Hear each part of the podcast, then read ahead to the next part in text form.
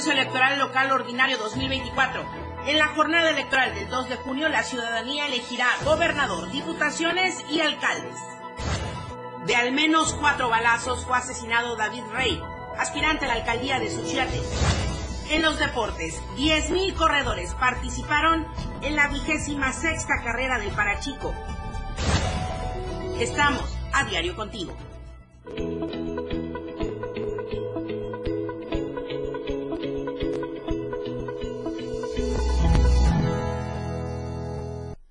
Arrancamos la semana. Muy buenos días. Bienvenidos a la información. Estamos en AM Diario 97.7 y 103.7 de FM, la radio del diario. También estamos a través de las plataformas digitales de Diario TV Multimedia.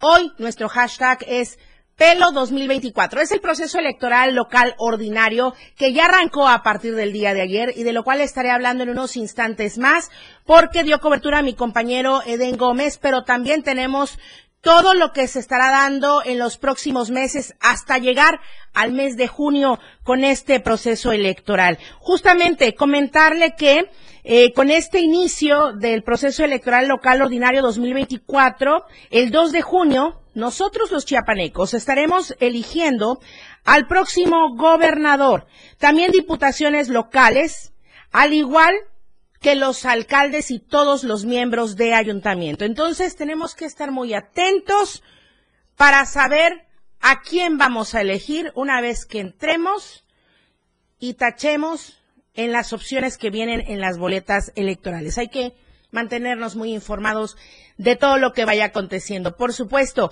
también está aquí ya en las instalaciones de eh, la Torre Digital de Diario eh, Media Group mi compañera Carla Nazar, nuestra compañera reportera, eh, comunicadora, periodista porque ella interpuso una denuncia por violencia de género. Esto se lo adelanté desde el día viernes y yo le dije que iba a estar ella aquí en, entrevista en AM Diario y ya está aquí para hablar al respecto porque ante todo la solidaridad como compañeros y también la sororidad como mujeres. Así es que aquí está ya Carlita y en unos instantes más también estaremos platicando con ella. Hashtag ni una más. Vamos ahora con las temperaturas en Diario TV Multimedia. Tuxtla Gutiérrez podríamos alcanzar la máxima de 33 grados y la mínima de 16 grados. San Cristóbal 22 grados la máxima, 5 grados la mínima. Comitán 27 grados la máxima, 10 grados la mínima. En Tapachula, 34 grados la temperatura máxima, 18 grados la temperatura mínima. En Palenque, 32 grados como máxima y 17 grados como mínima. El calorcito comienza a sentirse desde muy temprano, ¿eh? Además del calor, hago el paréntesis, el tráfico que ya se generó, todos los chavos de vuelta a la escuela, los papás a dejarlos con calma y con precaución, por favor muchos también de vuelta al trabajo en este 8 de enero, ya todos de regreso a las actividades cotidianas. Tome precauciones. Bueno, las lluvias en Mezcalapa y en la zona Istmo Costa. En el resto de la entidad podemos estar tranquilos de acuerdo al semáforo emitido por Protección Civil. Voy a enlazarme con ustedes. Hola, Tapachula.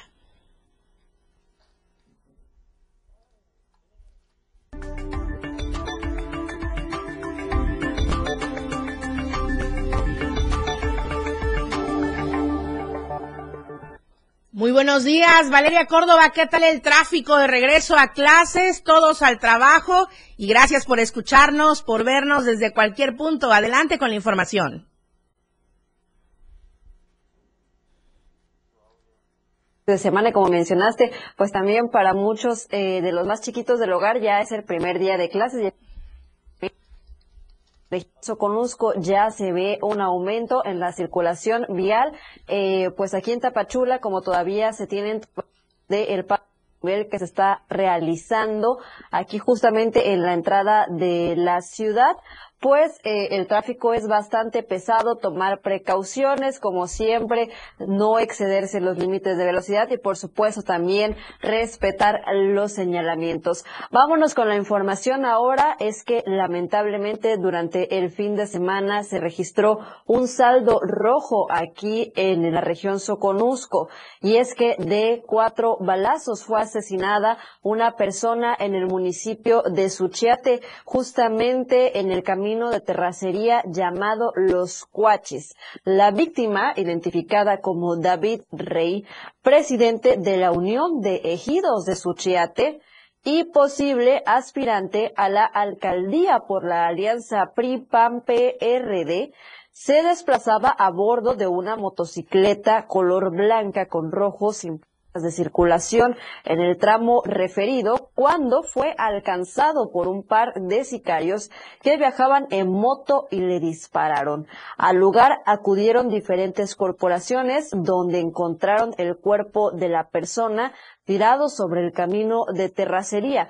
Asimismo, peritos de la FGE localizaron en el sitio cuatro casquillos del calibre 9 milímetros. Hasta el momento se desconoce el motivo de este asesinato, por lo que las autoridades policíacas realizan todavía las investigaciones correspondientes. Personal de servicios periciales acudió al lugar también para el levantamiento del cuerpo, el cual fue trasladado al servicio médico forense ubicado en el ejido Álvaro Obregón, aquí en el municipio de Tapachula. Y bueno, pues así la situación de violencia aquí en el Soconusco, lamentablemente, pues ya se presentó eh, el primer homicidio en el municipio de Suchiate en lo que va de este 2024 y pues por supuesto también muchas especulaciones en torno a que era el posible candidato de la alianza opositora por la alcaldía de Suchiate en donde actualmente gobierna Morena. Por supuesto que estaremos muy pendientes de esta información.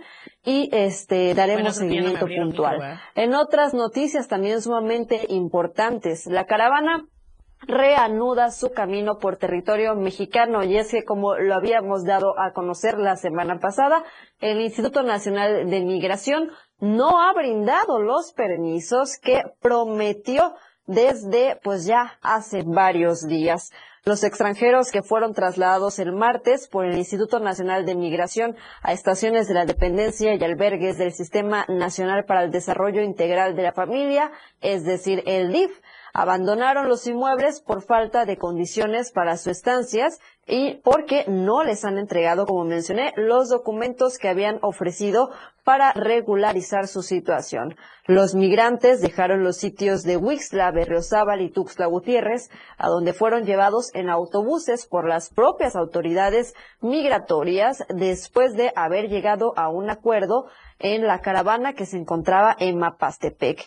Eh, los migrantes mencionaron que los agentes eh, pues querían hacerles firmar un escrito cuyo contenido no estaba claro, por lo que algunos decidieron no aceptarlo por medio, por miedo, perdón, a ser deportados. Luis García Villagrán del Centro de Dignificación Humana, quien pues orquestó esta caravana, refirió que el IM se había comprometido a regularizar a los indocumentados, principalmente a familias y grupos vulnerables como mujeres embarazadas niños, por lo que la caravana accedió a los traslados en autobuses, pero no hubo ninguna entrega de documentos. El activista acusó que durante los traslados a las estaciones migratorias y albergues del DIF hubo separación de familias, lo que ha provocado que al menos 12 personas hasta el momento estén desaparecidas. Tres de ellos son menores de edad. Así, la situación con la caravana migrante que recordemos partió desde el pasado 24 de diciembre desde aquí, desde Tapachula, reanudarán su paso por territorio mexicano ya que no les han brindado los documentos de libre tránsito por el país. Justamente el día de hoy reanudarán su paso eh, la mayoría desde el municipio de Arriaga Lucero. Valeria, muy lamentable esta situación de violencia. No solamente fue el aspirante de Suchiate el asesinado durante los últimos días, por lo menos cuatro en el país. Y es muy desafortunado porque apenas va iniciando el proceso electoral. Y esperemos esto no lleve tintes políticos, ya las investigaciones darán o arrojarán los resultados. Ahora, con la caravana migrante, definitivamente les dieron gato por liebre y ellos irán su curso. ¿Cuál es el próximo objetivo en el trayecto, Valeria? Eh, pues llegar a Oaxaca. El día de hoy saldrían, eh, pues dependiendo de las condiciones también climatológicas, ya que hay altas temperaturas, eh, pues bueno, no solamente en la capital, también en esta región, eh, pues va a ser hasta donde lleguen, pero eh, el, digamos, el objetivo es llegar hasta Oaxaca. Gracias, Valeria Córdoba. Muy buenos días. Buen inicio de semana. Muchísimas gracias igualmente. Estamos atentos y pendientes de toda la información. Bueno, voy a retomar esta información que nos envió mi compañera Janet Hernández. Ella está en la línea telefónica porque mujeres están exigiendo paz en Pantelo. Adelante, Janet, con la información. Hola, Lucero, muy buenos días. Así es, más de 100 mujeres acompañadas de sus hijas e hijos denunciaron los ataques de los grupos civiles armados en Panteló, por lo que exigieron al gobierno establecer el Estado de Derecho, ya que son constantes los balazos en el municipio y temen salir a las calles y carreteras. Las mujeres originarias del poblado San José III de Panteló urgieron al gobierno federal no permitir más las agresiones que han estado ocurriendo en ese municipio, ya que recientemente en, en esa comunidad los habitantes fueron agredidos por los grupos civiles armados provenientes del poblado fracción San Ebolón. Eh, ellas pidieron que se restablezca la paz en el municipio ya que como mujeres no pueden salir a sembrar o limpiar su cafetal y también los hombres no pueden ir a la milpa porque tienen miedo de ser emboscados o asesinados. Por ello están pidiendo a los gobiernos que envíen a los soldados para tener este grupo de personas que han desestabilizado el municipio. Eh, finalmente dijeron que ya no aguantan más porque se sienten hostigadas, amenazadas, acorraladas y tienen miedo de ser retenidas o asesinadas por estos grupos. Hasta aquí mi reporte. Muy buenos días. Gracias, Janet Hernández. Muy buenos días. Y justamente hablando de la inseguridad y de la violencia, y en Altamirano por lo menos seis meses no han tenido clases los chicos de educación básica, ni en preescolar, ni en primaria, ni en secundaria. Entonces, ya los ejidatarios de por lo menos 109 comunidades y de los 11 barrios de la cabecera municipal de Altamirano están pidiendo a las autoridades pues que haya un contexto de paz y de tranquilidad para que puedan retornar en este 2024 a las aulas. Entonces, resulta que durante los seis meses pasados del 2023, pues no hubo ciclo escolar. Esperemos que la segunda parte de este ciclo escolar, correspondiente ya al 2024, sí haya clases, ya están a la espera para que los conflictos sociales ya permitan que los eh, niños y jóvenes retornen a las aulas. Estos eh, enfrentamientos que se dieron eh, por el movimiento 14 de agosto y los ejidatarios, pues lo prioritario era brindar seguridad a los niños y a los jóvenes. Entonces están en espera de que con este 2024 también vaya el ciclo escolar de este año correspondiente al segundo semestre. Vamos al corte comercial, regresamos con la entrevista con Carla Nazar, ni una más, alto a la violencia de género. AM Diario, Lucero Rodríguez. En un momento, estamos de regreso. La radio del diario. Este 2024 vive en grande las tradiciones de Chiapas. La fiesta grande de Chiapa de Corzo. Festejamos contigo a todos lados. Las 8 con 13 minutos. Delitos electorales son aquellas acciones que buscan alterar los resultados en las elecciones. Nuestra misión como Fiscalía especializada en materia de delitos electorales es investigar y perseguir los delitos electorales federales. Denúncialos a la FICEL a través de FICETEL al 800-833-7233 y ficenet.fgr.org.mx. Fiscalía General de la República.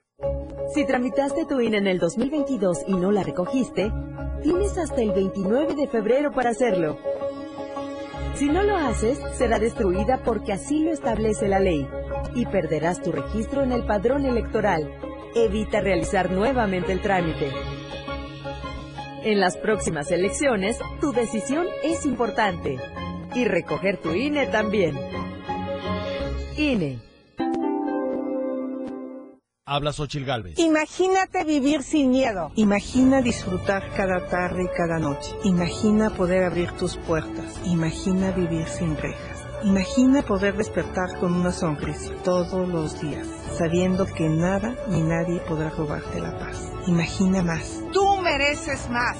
Mereces seguridad. Xochil, tu familia merece más. Precandidata única a presidenta. Propaganda dirigida a militantes y simpatizantes del PRI. PRI. En la Ciudad de México gobernó una científica de la 4T que nos cambió la vida. Y ahora nos movemos por los cielos y en segundos pisos. Con transporte eléctrico moderno. Ahora la ciudad es la que tiene más puntos de internet gratuito del mundo. Construyeron dos plantas de reciclaje de basura, las más grandes de América Latina. Y la planta solar más grande en los techos de una ciudad. Imagínate, ella es precandidata a presidenta de México. Esto es honestidad, resultados y amor al pueblo. Claudia Sheinbaum, presidenta, precandidata única de Morena. Mensaje dirigido a militantes, simpatizantes y Consejo Nacional de Morena. Lucero Rodríguez ya está de regreso para informarte en AM Diario.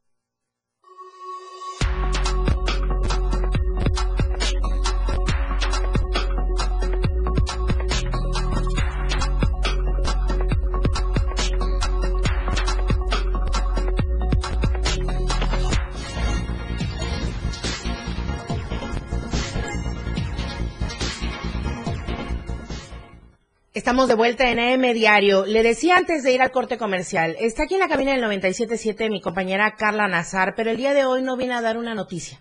El día de hoy es nuestra entrevistada porque se lo adelantaba desde el viernes. Ella interpuso una denuncia ante la Fiscalía General del Estado por violencia con razón de género.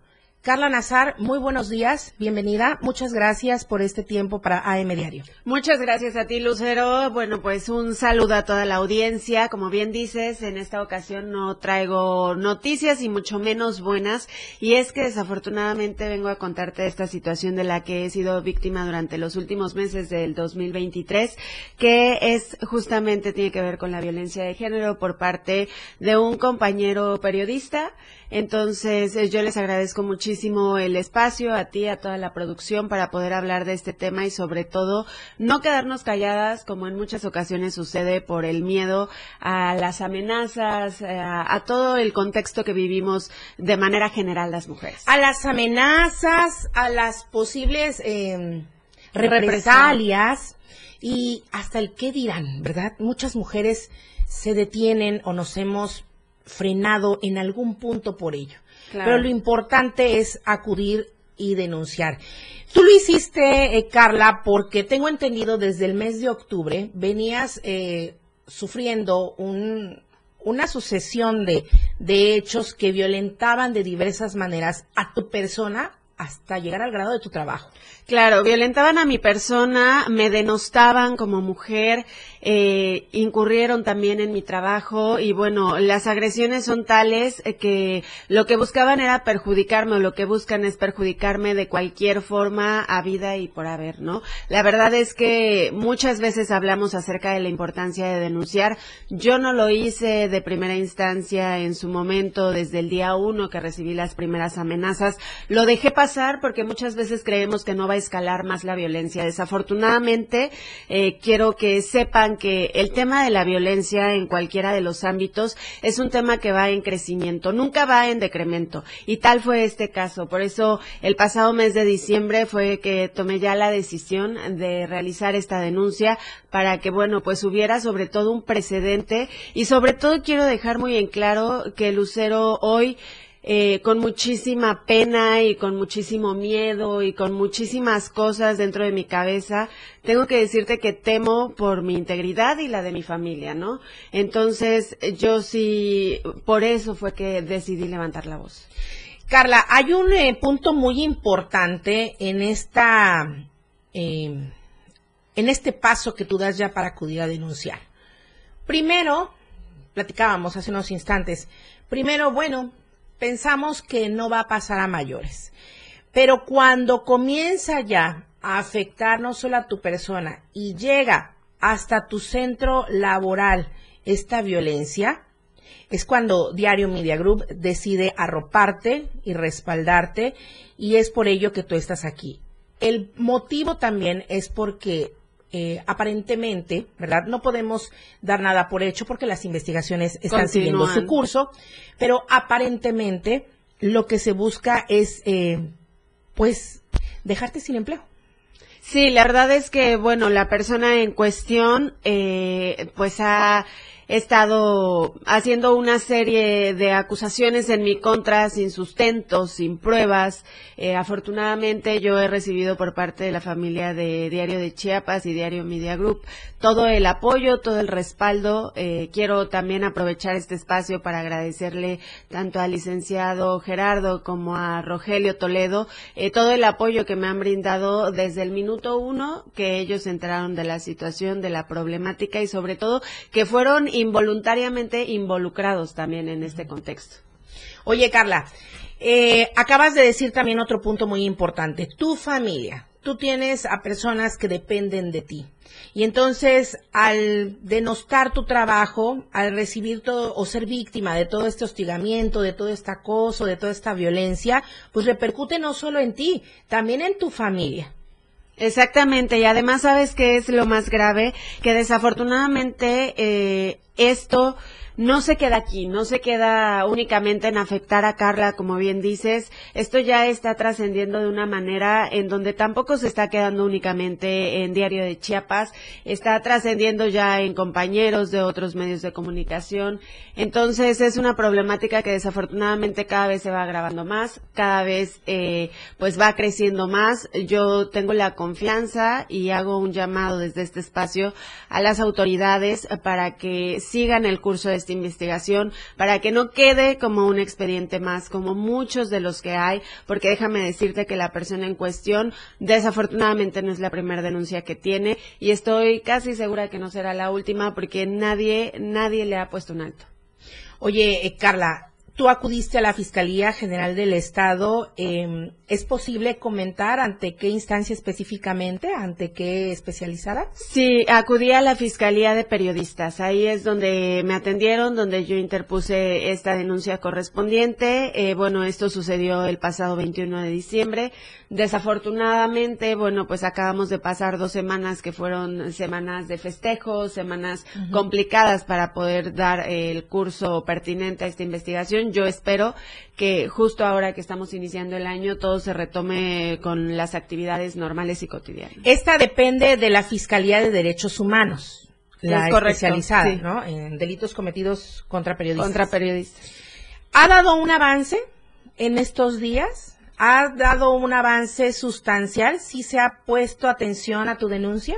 Mira, eh, yo no sé, la verdad es la primera vez que me veo involucrada en un tema así. Nunca antes había interpuesto una denuncia. Desconozco hasta cierto punto qué tan tardados son los procesos. Lo que sí te puedo decir es que, bueno, pues tal vez se atravesaron, tuve la mala fortuna de que se atravesaron estas fechas, entonces no sé si realmente va en el proceso normal, si está siendo más tardado de lo normal, pero sí va lento, el proceso va lento.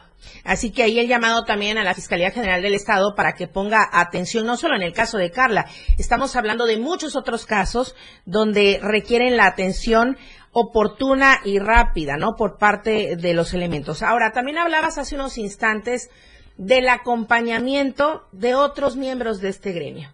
¿Cómo ha sido, Carla? Porque en este espacio han estado desafortunadamente muchas historias contadas de mujeres violentadas y que lamentablemente también la gente que debiera arroparlos, acompañarlos, hace todo lo contrario. ¿Qué ha pasado con nuestro gremio?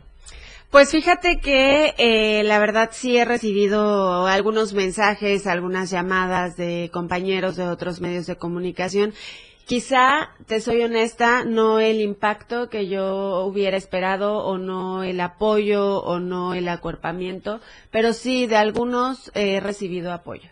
Porque en el discurso, sobre todo nosotros con esta labor que tenemos, con esta responsabilidad que tenemos, en el discurso nos pronunciamos siempre ni una más, ¿no? Alto a la violencia de género. Pero cuando toca a alguna de nosotras, ¿qué es lo que sucede con el resto de los compañeros? La verdad es que en muchas ocasiones, y no solo en mi caso, también me ha tocado ser eh, testigo de otros casos, como bien mencionas, eh, pues nos hacemos los que mientras no nos afecte, mientras eh, no se metan con nosotros, existe cierta indiferencia, la verdad, todavía. ¿eh? Y sobre todo más, digo, sí, estamos en Tuxtla Gutiérrez, la mayoría nos conocemos y a pesar de que la mayoría nos conocemos, no todos estamos realmente ahí como, como en el discurso lo estamos. Ante todo, la solidaridad como compañeros, como gremio periodístico y también la sororidad, ¿no? Como mujeres, acompañarnos en esta en este proceso que es bastante duro, que es bastante difícil, sentarse a declarar una situación de violencia y declararla una y otra y otra vez para ratificar ante las instancias correspondientes. Carla, ¿cuál sería tu llamado no solo para las autoridades, para nuestro gremio periodístico, para toda la sociedad en general que te está viendo, te está escuchando, para las mujeres que no se atreven todavía a denunciar o que a veces no tenemos el dato o el conocimiento de que lo que nos están diciendo es una agresión hasta nuestra persona o hacia nuestro trabajo, ¿no? Mira, eh, Lucero, la verdad es que yo quiero aprovechar este espacio para que las personas que nos están viendo, que nos están escuchando, sobre todo las mujeres, de verdad, eh, muchas veces decimos, atrévete a denunciar, no te quedes callada, alza la voz, pero es un proceso complicado y yo si de algo estoy segura es que yo este proceso no lo podría estar pasando, no me hubiera atrevido a denunciar si no contara con personas detrás de mí que realmente son las que me están acuerpando, que realmente son las que me están dando fuerza. No es un proceso eh, fácil de vivir, no es un proceso que una mujer sola pueda transitar, realmente creo que necesitas de una red de apoyo y una red que te esté acuerpando. Yo le agradezco muchísimo a todas esas personas que se han preocupado, muchas también que me han sorprendido con sus mensajes, que de verdad no lo esperaba y han estado ahí. Y bueno, a las autoridades realmente un llamado a poner atención a estos casos porque de verdad me resulta impresionante, pero sobre todo preocupante que la persona en cuestión a la que yo estoy denunciando una serie de documentos en su contra, que tenga una serie de denuncias eh, previas a la mía y que desafortunadamente como la amenaza es un delito menor, no existe un castigo y no se puede ir más allá con las consecuencias de sus actos. Entonces, no puedes ir por la vida simplemente tratando de afectar a las personas y creer que no vas a tener consecuencias de ello. Y también, ojo, ahí para quienes están ya postulándose eh, en campaña, hay que ver, hay que ver justamente la tipificación de estos delitos no graves. No graves ¿Para quién? Porque para la víctima, ¿cómo afectan, no? Claro, no graves hasta cierto punto, pero también hay que decir que detrás de todos estos procesos, bueno, hay horas no me gustaría decir perdidas, pero sí invertidas. Muchas horas de tu día que tienes que estar en la fiscalía o que tienes que estar declarando o que tienes que dejar de hacer tus actividades cotidianas o que tienes que estar preocupada por eh, qué va a pasar, cuáles van a ser las consecuencias en tu contra. Hoy yo puedo decir que afortunadamente como te decía, tengo una red de apoyo, incluidos mis jefes, que están creyendo en mí y que están de mi lado. Pero si la situación fuera completamente distinta, yo tal vez no tendría el privilegio eh, de estar aquí hablando y de estar contando esta historia y tal vez ya estaría sin trabajo. Exacto. Entonces, todos tenemos que decir alto a la violencia de género, alto a la violencia hacia las mujeres, ni una más. Y por supuesto, Carla Nazar, que todo nuestro apoyo, nuestra solidaridad, no solo como compañeras de trabajo en este mismo espacio, en este mismo edificio, sino como mujeres, nuestra sororidad. Muchísimas gracias, Lucero. Gracias por el espacio. Por supuesto que le daremos seguimiento a tu caso, por supuesto que le daremos seguimiento a tu tema. Llamado a la Fiscalía General del Estado, a la Fiscalía de Derechos Humanos, donde está la especializada en delitos cometidos contra periodistas y otros más. Entonces, ahí está la denuncia y el testimonio de Carla Nazar y esperemos que llegue a buen término. Muchísimas gracias, así sea. Claro que sí. Gracias, Carla Nazar, y por supuesto, vamos a seguir después del corte con la información deportiva. Estamos en AM Diario. La información fresca y objetiva, AM Diario, regresa después de la pausa. 97.7. La radio del diario. Más música en tu radio. Lanzando nuestra señal desde la torre digital del diario de Chiapas, Libramiento Sur Poniente 1999. 97.7. Desde Tuxtla Gutiérrez, Chiapas, México. XH GTC, la radio del diario. Contacto directo en cabina 961-612-2860. Escúchanos también en línea. www.laradiodeldiario.com 97.7, la radio del diario. Más música en tu radio. Las 8 con 30 minutos. La Fiscalía de Delitos Electorales previene, investiga y persigue los delitos en materia electoral. Que guardan conexidad con la función estatal electoral, dando cumplimiento al principio de legalidad y de la pronta y expedita procuración de justicia en materia electoral. Si eres víctima o testigo de un delito electoral, haz tu denuncia en la página www.fge.chiapas.gov.mx. Fiscalía de Delitos Electorales de la Fiscalía General del Estado. Únete al equipo que capacitará a quienes contarán nuestros votos. Este es un llamado de México y nuestra democracia. Yo como supervisor electoral y yo como capacitador asistente electoral haremos posible la instalación y el funcionamiento de las casillas en todo el país. Te invitamos a ser parte de este valioso equipo. Inscríbete, tienes hasta el 8 de enero. Por México, todas y todos participamos. En, estas elecciones, con mi INE, participo. INE para que las y los estudiantes de preparatoria, bachilleratos, universidad y equivalentes puedan acceder a descuentos permanentes del 50% en las tarifas de pasaje, las y los diputados modificamos la ley de caminos, puentes y autotransporte. Con este beneficio, los permisionarios de autotransporte ofrecerán descuento hacia todos los destinos del territorio nacional, porque México eres tú. Legislamos para todas y todos. Cámara de Diputados, Legislatura de la Paridad, la Inclusión y la Diversidad. Únete a la Universidad Naval y navega hacia el futuro. Te ofrecemos ingenierías, licenciaturas y carreras a nivel técnico profesional. En instalaciones de primera. Con tecnología de vanguardia que te permitirá alcanzar altos niveles de profesionalismo. Conoce más en www.gov.mx diagonal Universidad Naval. No dejes que el barco zarpe sin ti. Universidad Naval, más que una carrera, un proyecto de vida. Secretaría de Marina. Gobierno de México. Local, nacional o internacional. La información ya está, aquí, está aquí en AM Diario.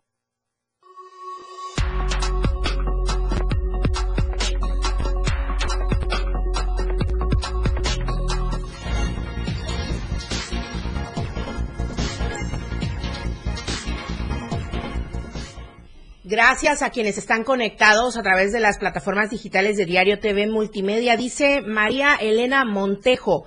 Ánimo, Carla Nazar. Es triste y lamentable ver todo este tipo de situación que lamentable el delito de amenazas. No es delito grave, pero te causa un daño moral y psicológico. Es tiempo que los diputados y senadores hagan reformas jurídicas bien alternativas para que este delito se considere y se tipifique en el Código Penal como grave ánimo y bendiciones. Esto porque estuvo hace unos instantes en esta cabina mi compañera Carla Nazar hablando de esta denuncia que interpuso por violencia de género. Pasamos a otros temas, los deportes para iniciar la semana. Jorge Mazariegos, muy buenos días. La escena global del deporte con Jorge Mazariegos.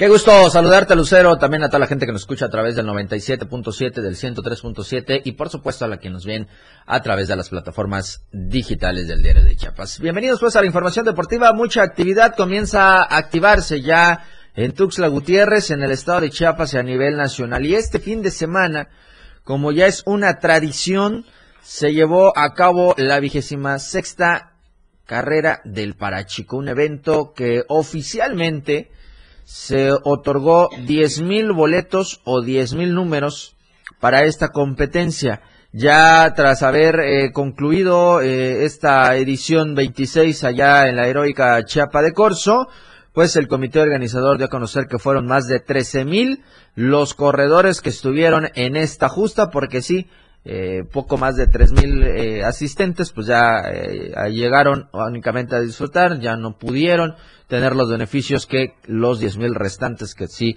realizaron su registro correspondientes. En lo que fue la categoría mayor o la distancia reina de esta carrera del Parachico, los 15 kilómetros. Hay bicampeón de este evento. Estamos hablando que el originario del Estado de México, Luis Zacarías, se quedó de nueva cuenta como el campeón en los 15 kilómetros. En esta ocasión registró 46 minutos 22 segundos para que fue, para eh, determinar el primer lugar. Adrián Uribe lo acompañó con un minuto de diferencia y el de Kenia Musa Lumekei fue el tercer lugar en esta categoría de los 15 kilómetros. Así estuvo esta justa de la carrera del Parachico. También Rey Martín Guizar fue el mejor chiapaneco en la máxima competencia y estuvieron otorgando ahí los reconocimientos correspondiente. Mashal, la eh, ganadora de la categoría eh, femenil, también con 55 minutos y 36 segundos, y es que fueron varios eh, los que estarán todavía registrados en este evento, en lo que ha sido la carrera del Parachico. 55 minutos 36 segundos fue la rama femenil quien eh, detuvo este eh, cronómetro. Ignacia Raquel en el segundo lugar y Verónica Estrada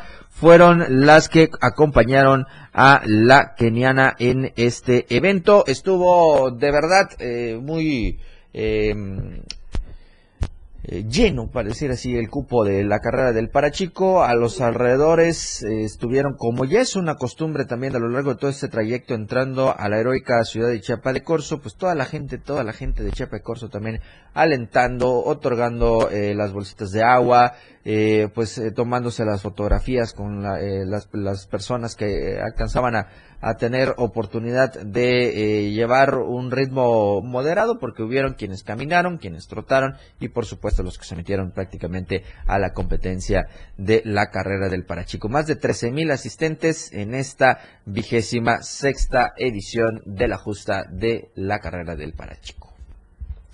Hablando de temas nacionales, y es que ya eh, muchos para atletas, hablando de la paranatación exactamente, ya se preparan para arrancar un 2024, un año olímpico. Muchos de ellos ya tienen sus boletos para estar en París en los próximos meses y es así como ellos han dicho que continuarán su concentración en la CONADE ya en la Ciudad de México para tener oportunidad de mejorar los tiempos, los puntos y todo lo que va a ser con respecto a este año olímpico. Muchos de ellos eh, pues han dicho que es eh, de vital de vital importancia conseguir los apoyos requeridos para poder estar en la élite de la paranatación mexicana. Entre los eh, paratletas o paranadadores que van a estar participando en eh, Juegos Olímpicos que tienen todavía el camino hacia la justa paralímpica es Arnulfo Castorena, Ángel Camacho, Fabiola Ramírez, Marco Zárate y Christopher Tronco, que son los que están destacando con máxima actividad en la paranatación. Hablando de Arnulfo Castorena, fue recientemente galardonado con el premio Nacional del Deporte que lo recibiera en manos del presidente de la República, el eh, licenciado Andrés Manuel López Obrador, quien hizo entrega pues de los estímulos y los reconocimientos para todos los atletas dentro de los distintos rubros. En su eh, mayoría, pues estos multimedallistas pues han dicho que eh, es importante tener este tipo de reconocimientos, los estímulos económicos que también son esenciales para continuar en su actividad en, materia deportiva y sobre todo, pues ahora que están con el tema de estar en un año olímpico y que esperan todavía mucha actividad para lo que será este primer semestre del 2024. Vamos a cerrar la sección eh, deportiva hablando de la NFL para todos aquellos que les gusta el emparrillado. Ya están definidos la ronda de comodines, arrancarán este fin de semana. Ya están también cómo se van a jugar y es que este fin de semana se cerró la semana número 18, la última de la temporada regular. Ahí vemos los campeones de las rondas eh, de cada eh, conferencia, de cada eh, situación en la que ellos se ubicaban hablando del eh, sur, del este, del oeste y del este en las distintas eh, divisiones que tiene pues la NFL. Estamos hablando que los Bills de Búfalos eh, pues definieron junto con los Delfines cómo iba a quedar el este de la Americana en una eh, actividad muy dramática. Siete equipos ya estaban pues prácticamente registrados en la postemporada. Faltaba únicamente darle el orden. Los Ravens son los mejores en el norte, los Tejanos en el sur y los Jefes en el oeste, mientras que eh, en campeones divisionales se sumó también el tema de Búfalo. En la nacional los empacadores ganaron y sacaron a los Santos de Nueva Orleans en los playoffs. Las Águilas de Filadelfia siguen todavía con un descenso. Eh, finalmente los Vaqueros de Dallas no tuvieron problemas contra los Commanders y consolidaron su segunda posición en la conferencia. ¿Cómo van a estar la ronda de comodidades? Aceleros, aceleros de Pittsburgh van a enfrentarse a los Bills de Buffalo. Miami va a enfrentar a los jefes de Kansas. Cleveland contra Houston, los Tejanos de Houston y van a descansar los eh, Cuervos de Baltimore. En la nacional, eh, Green Bay va a enfrentar a Dallas. Los, los Carneros de Los Ángeles enfrentan a los Leones de Detroit y Filadelfia, las Águilas de Filadelfia van a enfrentar a Tampa Bay, mientras que San Francisco es quien va a descansar durante la ronda de los comodines. Así que de esta manera los equipos ya están más que listos para arrancar la postemporada de la NFL. Los que ya quedaron eliminados prácticamente de toda aspiración para el Super Bowl del mes de febrero son los Carnales de Arizona, los Halcones de Atlanta, los Panteras de Carolina, los Osos de Chicago, los eh, está también eh, los Bengalíes de Cincinnati, los eh, Denvers, los Broncos de Denver, Indianapolis también, Jaguares de Jacksonville, los Raiders de Las Vegas, los Cargadores de Los Ángeles, los Vikingos de Minnesota, los Patriotas que estuvieron por la calle La Amargura en esta ocasión, los de Nueva Orleans, perdón, los de Nueva Inglaterra, Nueva Orleans también, hablando de Santos de Nueva Orleans quedaron eliminados, los Gigantes de Nueva York, igual con los Jets, Seattle también quedó eliminado, los Titanes de Tennessee y los Commanders de Washington también ya dijeron adiós a toda la actividad de la NFL. Así que quedará únicamente la espera de ver cómo va a enfrentarse. Ahí está el esquema. Esperarán eh, los em, Cuervos de Baltimore, el rival entre los Cafés de Cleveland y los Bills de Buffalo, mientras que en la otra llave estarán todavía esperando los 49 de San Francisco, el ganador entre los Bucaneros de Tampa Bay y las Águilas de Filadelfia. El resto de juegos estará entre los Carneros y Leones que van a definir quién va a enfrentar al ganador de Green Bay contra los Vaqueros, mientras que los Bills y los Steelers van a esperar el ganador de esa llave, van a esperar el ganador de la llave entre los Delfines y el equipo de los jefes de Kansas City. Así arrancará las rondas divisionales, los comodines y después las, eh, divisionales, las conferencias y después conocer a los dos protagonistas de este supertazón que se va a celebrar en el mes de febrero. Lucero Rodríguez, la información deportiva, por supuesto, recordarles que hoy a las 12 en la remontada y estaremos platicando de esta y muchísima más información a través de la frecuencia del 97.7 y del 103.7 de FM. Lucero Rodríguez, que tengas un excelente inicio de semana, que sea un productivo lunes. Muchas gracias, Jorge Mazariegos. Igualmente para ti, productivo lunes y por supuesto nos vemos el día miércoles. El día miércoles. Gracias, buenos días. Nos vamos al corte comercial, regresamos con más información. Estamos en AM Diario. La información fresca y objetiva. AM Diario regresa después de la pausa. Evolución sin límites. Somos tendencia. Somos radio. La radio del diario 977. Las 8 con 43 minutos. La radio del diario con el reporte del Servicio Meteorológico Nacional, el Clima Diario te informa. Hoy lunes, San Cristóbal de las Casas. Despejado. Máxima 20. Mínima 10. Suchiapa. Despejado. Máxima 32. Mínima 18. San Fernando. Despejado. Máxima 30. Mínima 17. Berriosaba. Despejado. Máxima 30. Mínima 17. Chiapa de Corzo. Despejado. Máxima 32. Mínima 18. Tuxtla Gutiérrez. Despejado. Máxima 31. Mínima 18. El Clima Diario te informó. En esta temporada de frío es importante tomar las siguientes medidas preventivas. Si el frío es muy extremo, permanece en casa y procura salir solamente si es necesario. Y recuerda usar ropa gruesa. Felipe Alamilla las reúne. Una noticia. Una denuncia. Lunes, miércoles y viernes. De 10 a 11 de la mañana por la radio del diario. Denuncia pública. El espacio en radio para que su denuncia sea escuchada. Para que su voz tenga eco. 97.7. Contigo, a todos lados. En la radio del diario se escucha el rock de todos los tiempos y todos los géneros. Escúchalo en Rock Show, conducido por Miguel Sengar. Más de 15 años hablándote de rock. La radio del diario, si es bueno y es rock. Escucha grandes grupos y solistas en Rock Show. De lunes a viernes de 8 a 9 de la noche. Entrevistas, invitados, música y mucho cotorreo. El show del patrón. Escúchalo de lunes a viernes de 4 a 5 de la tarde. Es un completo despapalle. Pásate una tarde muy amena con El Show del Patrón. Algo fuera de serie. Por esta frecuencia, 97.7 FM, la radio del diario. Porque disfrutamos en grande nuestras tradiciones contigo a todos lados. Ya regresamos. AM Diario.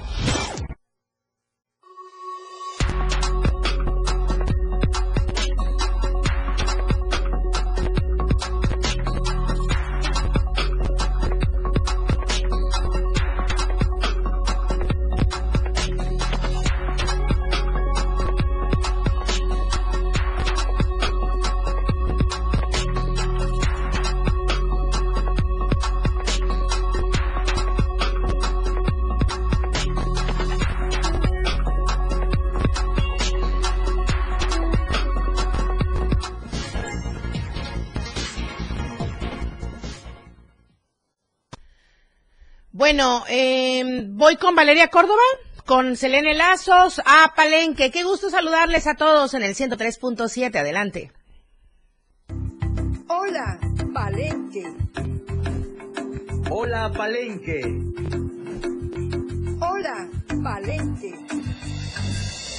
Hola, Palenque. ¿Me escuchan ahí? ¿Estamos claros y listos? Ok, adelante, Selene Lazos, muy buenos días, qué gusto saludarte. Hola, ¿qué tal Lucero? Muy buenos días, un gusto saludarte este inicio de semana desde aquí, desde la cabina del 103.7 de FM. Y es que, bueno, eh, desafortunadamente el día de ayer se activaron los números de emergencia ya que se dio a conocer que una persona, un joven de escasos 19 años de edad, se había quitado la vida.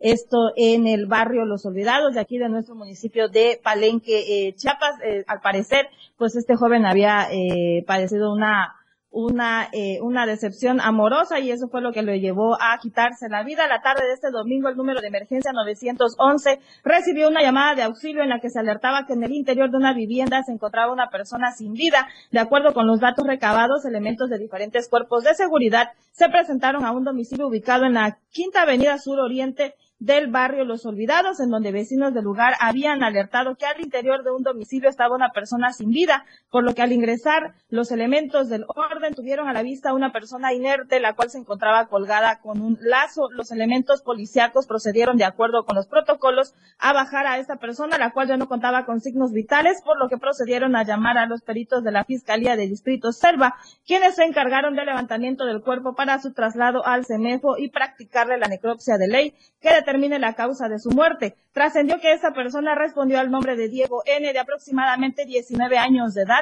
desconociéndose cuál fue el motivo que lo orilló a tomar tan lamentable decisión que deja un dolor indescriptible para sus padres, aunque rumores, bueno, señalan que presuntamente podrían ser problemas sentimentales el motivo que orillaron a este joven a quitarse la vida, pero serán las autoridades pues las que determinen en todo caso el motivo o la causa de este lamentable hecho. Ahí en las imágenes podemos eh, ver lo que sucedió la tarde de ayer domingo en este barrio de aquí de nuestro municipio de Palenque, en el barrio Los Olvidados.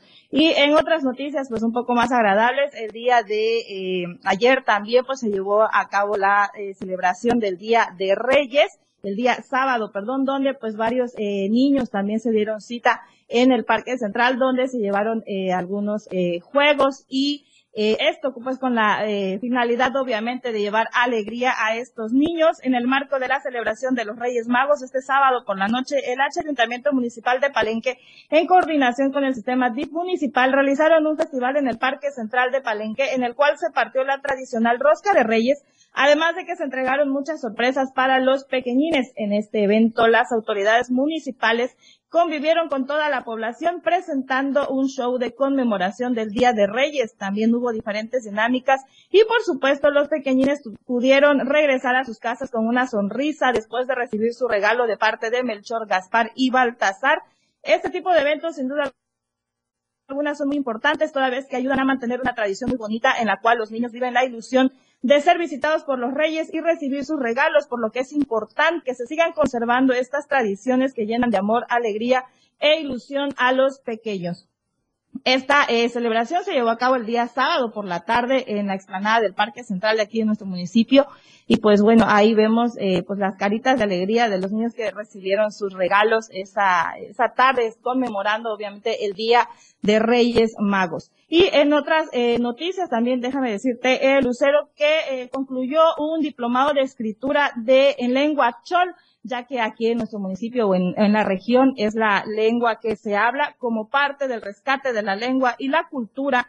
Este fin de semana las autoridades municipales en coordinación con el Centro Estatal de Lenguas, Arte y Literatura, CELALI, realizaron la entrega de constancias de participación a las personas que concluyeron satisfactoriamente el diplomado de escritura en lengua chol este diplomado fue realizado con el propósito de que los participantes pudieran aprender la escritura de la lengua indígena que representa a este municipio y que también pueda contribuir al rescate de la misma. Durante ocho meses los participantes pudieron aprender sobre el uso y manejo del alfabeto, la numerología, clasificadores de formas y la redacción de textos entre otras características principales de esta lengua indígena. Es por ello que los alumnos participantes agradecieron a las autoridades municipales por abrir estos espacios de formación lingüística, ya que les ayudó a darle valor a esta lengua tan importante y también a preservar la cultura de esta ciudad.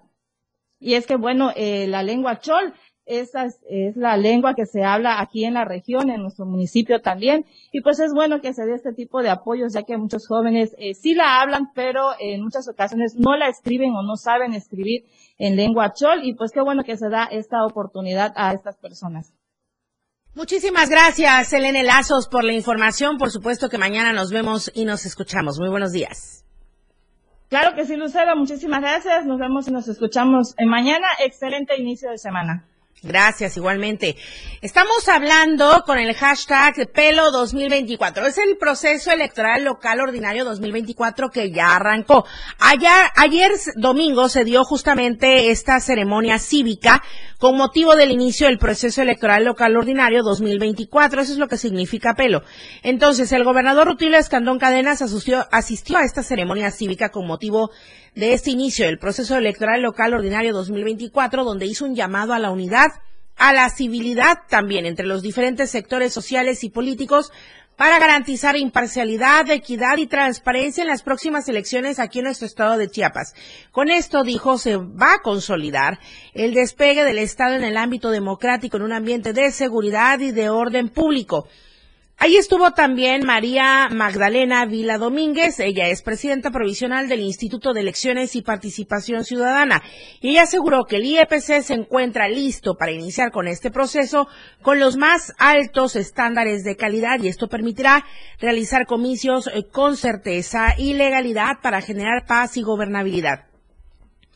De lo que se dio a conocer es que el 2 de junio se tiene considerado que 3.942.928 ciudadanos y ciudadanas tendrán el derecho de ejercer su voto en 6.971 casillas, donde se garantizará la existencia de una boleta para cada elector y para cada cargo a elegir. Y esto implica una impresión de más de 12 millones de boletas electorales. También se detalló que se elegirán 1.501 cargos municipales. 40 diputaciones, la gubernatura del estado también en forma concurrente con las elecciones federales de presidente de la República, senadores y diputados federales. Voy con mi compañero Luis Carlos Silva. Lamentablemente, hechos de violencia en diferentes puntos del país. Muy buenos días, Luis Carlos. Gracias, Lucero. Buenos días. Un cordial saludo para ti los amigos del auditorio. El año pasado cerramos 2023 con un número muy alto de ejecuciones, principalmente en los estados de Tamaulipas, Guanajuato, Guerrero y Michoacán. En esta ocasión, el baño de sangre continúa en diferentes entidades. En el estado de Guerrero, pues es una situación alarmante tomando en cuenta que durante los días festivos previos a, la festividad del Día de Reyes, pues se registró en un palenque un enfrentamiento y bueno, hubo ahí cinco muertos. En otro punto también de la zona de Coyuca de Benítez, muy cercano a Acapulco y en, y en lugares muy cercanos también a la zona de Chilpancingo, se reportan balaceras y enfrentamientos entre grupos criminales. Esta situación provoca que el gobierno federal, Lucero Auditorio, haya desplazado elementos de la Guardia Nacional y el Ejército a diferentes plazas, principalmente Tamaulipas, Guerrero, Guanajuato y Michoacán. Estas entidades tomadas por el crimen organizado se han convertido en un caldo de cultivo para el crimen organizado, para las mafias que operan en los cárteles mexicanos y bueno, definitivamente el gobierno advierte que los habrá de enfrentar con todo el peso de la ley. Sin embargo, a pregunta expresa que le han hecho al presidente de la República, Andrés Manuel López Obrador, en sus giras por el país, él ha minimizado los hechos, advirtiendo que son periodistas muy ah, eh, organizados y sobre todo sobre todo aquellos que en su oportunidad tratan de desmeritar lo que está lo que está realizando la cuarta transformación. Pero Lucero Auditorio la evidencia está y salta a la vista de todos. México está convertido en una ciudad en un país en el cual desafortunadamente ocurren una gran cantidad de asesinatos, crímenes que en la mayoría de los casos no son analizados y tampoco hay justicia para los responsables. Por último, se da a conocer que, la, que continuarán los operativos de la Secretaría de Defensa Nacional, la Marina y el Ejército en diferentes entidades, principalmente en Guanajuato, donde en las últimas horas hubo narcobloqueos principalmente por grupos criminales. Así las cosas, Lucero, te mando un abrazo y como siempre que tengas un excelente inicio de semana. Muy. El abrazo va de vuelta para ti, Luis Carlos Silva. Muchísimas gracias. Y justamente hablando de la violencia, eh, retomo esta información que nos envía mi compañera Lucía Trejo. A través de un comunicado, el pueblo de Chicomucelo informó que el pasado 4 de enero ya de este 2024, alrededor de las 11.30 horas, eh, se registró un enfrentamiento presuntamente entre integrantes de las diferentes eh, agrupaciones, digamos, del crimen organizado. Presuntamente se dio así en el ejido de Nueva, Nueva Morelia. Dicha confrontación duró alrededor de siete horas, donde la población se mantuvo pues sí en pánico, en zozobra, resguardándose para cuidar sus vidas la de sus familiares, sus casas, sus pertenencias, porque las balas atravesaban paredes, láminas y todo lo que estuviera a su paso. De acuerdo a un comunicado eh, que emitieron estos habitantes, se ha generado el anonimato, obviamente, por la seguridad, porque sí hubieron muertos, familias que pudieron recoger los cuerpos, porque en estas comunidades se encuentran prácticamente secuestrados, aseguran, y por el temor de ser confundidos de formar parte de alguno de estos grupos criminales. Los habitantes de Chicomucelo informan del daño a la salud que están causando a niños, niñas por vivir en condiciones pues traumáticas para ellos. Al momento, cientos de familias de Nueva Morelia y comunidades vecinas han abandonado ya sus viviendas ante la falta de seguridad. Manifiestan también que desde el pasado 26 de diciembre, pero del 2023, gente de la comunidad El Limonar fue desalojada por hombres armados presuntamente integrantes de otros grupos delictivos. Así la situación, desafortunadamente. La encuesta que circula a partir del día de hoy se la presento y la pregunta va de la siguiente manera. ¿Confía en la actuación del IEPC como árbitro del proceso electoral en Chiapas? Hay dos opciones para que usted opine, conteste y comparta. Sí, confío totalmente. La otra opción, no, me da desconfianza. Y está porque le decía, ya inició el proceso electoral local ordinario 2024. Y justamente de ello va la siguiente información de mi compañero Eden Gómez. Ah, no, no, ya no da tiempo, pero esta información, perdón, ya son, estamos a dos minutos de las nueve de la mañana. Muchísimas gracias por habernos seguido y acompañado el día de hoy. Por supuesto que esta información de Eden Gómez estará lista en los contenidos digitales de Diario TV Multimedia. Ya está, arriba en las redes sociales. Muchísimas gracias. Soy Lucero Rodríguez Ovilla. Gracias a todo este equipo de trabajo por arrancar la semana y gracias a usted por su preferencia. Buenos días oportuna y objetiva en AM Diario. La información de todo lo que acontece a cada momento en Chiapas, México y el mundo. Te lo informa Lucero Rodríguez. De lunes a viernes de 8 a 9 de la mañana. Escúchanos en nuestra próxima emisión por esta frecuencia. 977 FM, la radio del diario.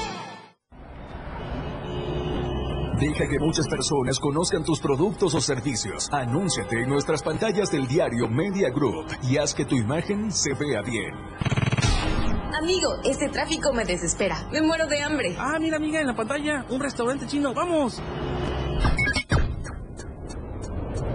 Contáctanos al 961-225-6501 y al 961-296-1355. Somos una extensión más del Diario Media Group.